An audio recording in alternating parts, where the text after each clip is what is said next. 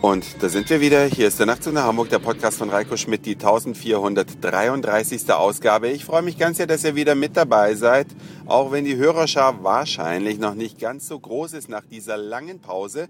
Aber wenn auch ihr möchtet, dass möglichst schnell wieder alle zuhören, dann verbreitet doch die Nachricht, dass der Nachtzug nach Hamburg wieder rollt. Bitte in euren sozialen Netzwerken und vielleicht auch in den einschlägigen Internetforen, die sich mit dem Thema Podcasting beschäftigen. Würde mich ganz sehr freuen und ich war sehr überrascht, wie wenige Minuten es gedauert hat von der Veröffentlichung der Folge vom 24.12. bis zum Eintreffen der ersten E-Mails und Kommentare. Könnt ihr auf der Homepage vom Nachtzug nach Hamburg natürlich auch nachverfolgen. Ja, nach wie kurzer Zeit da plötzlich die ersten Kommentare erschienen sind. Tausend Dank dafür. Ich habe mich sehr gefreut. Ich antworte nicht immer allen, aber ich lese alles. Also es kommt alles an, auch wenn das ein oder andere vielleicht unbeantwortet bleibt. Ich bin wieder in der Freien und Hansestadt an, eingetroffen nach meinem weihnachtlichen Besuch zu Hause in Sachsen. Und ich kann euch sagen, zehn Stunden Autofahrt waren kein Spaß am Freitag. Aber es ist nun mal Winter und die Winterdienste können keine Wunder vollbringen, wobei die sich natürlich darauf vorbereiten konnten, denn letztes Jahr war auch schon so ein sehr langer Winter. Ich bin mal gespannt, wenn es dieses Jahr auch so lange geht, wie lange die Winterdienste dann wirklich brauchen, um ordentlich äh, Schnee zu schippen und auch zu salzen, damit die Autobahnen wenigstens frei sind. Aber es trifft ja alle gleichermaßen. Ja, die Autofahrer, die Zugfahrer, die trifft es natürlich wie immer und natürlich auch die Flugreisenden, die auf den Flughäfen zum Teil den 24.12. verbracht haben, auch irgendwie nicht schön.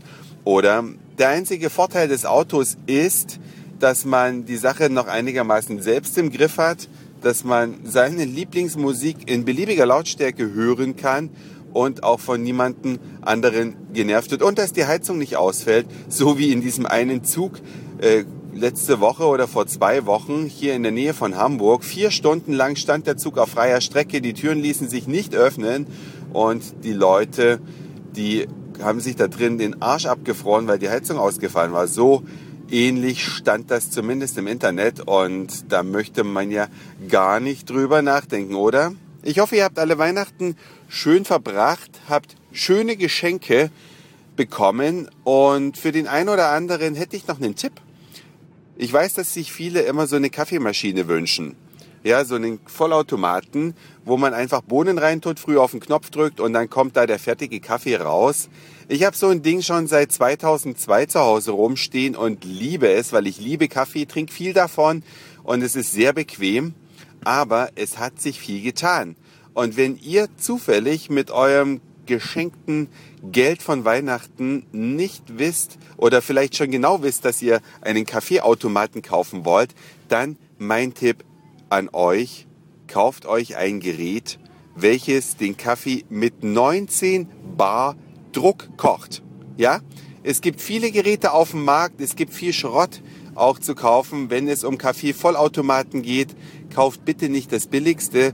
Lasst euch beraten, fragt nach einem Kaffeeautomaten, der den Kaffee mit 19 Bar Druck kocht. Das ist nämlich auch der Druck, mit dem äh, in den Ländern, wo Kaffee traditionellerweise von Hand zubereitet wird, also vom Barista mit diesen schönen silbernen Maschinen wie in Spanien, Portugal, Italien beispielsweise.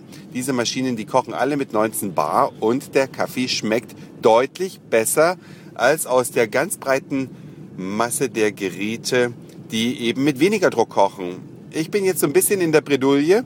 Ja, meine Maschine, die hat auch nur 15 Bar. Das war 2002 eine ganze Menge, als ich sie gekauft hatte. Da hatten nämlich die meisten anderen Geräte noch viel weniger. Und jetzt, tja, ist mir diese Maschine da im Mediamarkt über den Weg gelaufen und jetzt gehe ich mit dem Gedanken schwanger, ob ich nicht vielleicht doch eine neue Maschine kaufen soll. Ist ja immer so, solange irgendwas noch funktioniert, sagen die einen, behalte ich das, bis es kaputt geht, dann habe ich einen Grund, mir was Neues zu kaufen. Und die anderen, die sagen, warum immer erst warten, bis was kaputt geht, wenn ich doch jetzt den guten Kaffee schon trinken möchte. Ja, warum länger mit nicht ganz so gutem Kaffee vorlieb nehmen? Zu welcher Kategorie Menschen gehört ihr? Das gilt ja auch für Fernsehgeräte. Kaufe ich mir einen Flachbildfernseher obwohl der alte noch geht oder warte ich, bis er kaputt geht. Es gibt ganz, ganz viele weitere Beispiele. Was für ein Typ seid ihr? Ja, die Frühersetzer, die, obwohl alte Sachen noch gehen, dennoch schon an Ersatz denken oder die Abwarter, bis die Zeit ran ist und das alte Ding kaputt ist. Könnt ihr mir gerne als Mail oder Kommentar auf der Homepage hinterlassen, denn das war's für heute. Dankeschön fürs Zuhören, für den Speicherplatz auf euren Geräten. Ich sag Moin, Mahlzeit oder guten Abend, je nachdem, wann ihr mich hier gerade gehört habt und dann hören wir uns vielleicht morgen wieder. Euer Reiko.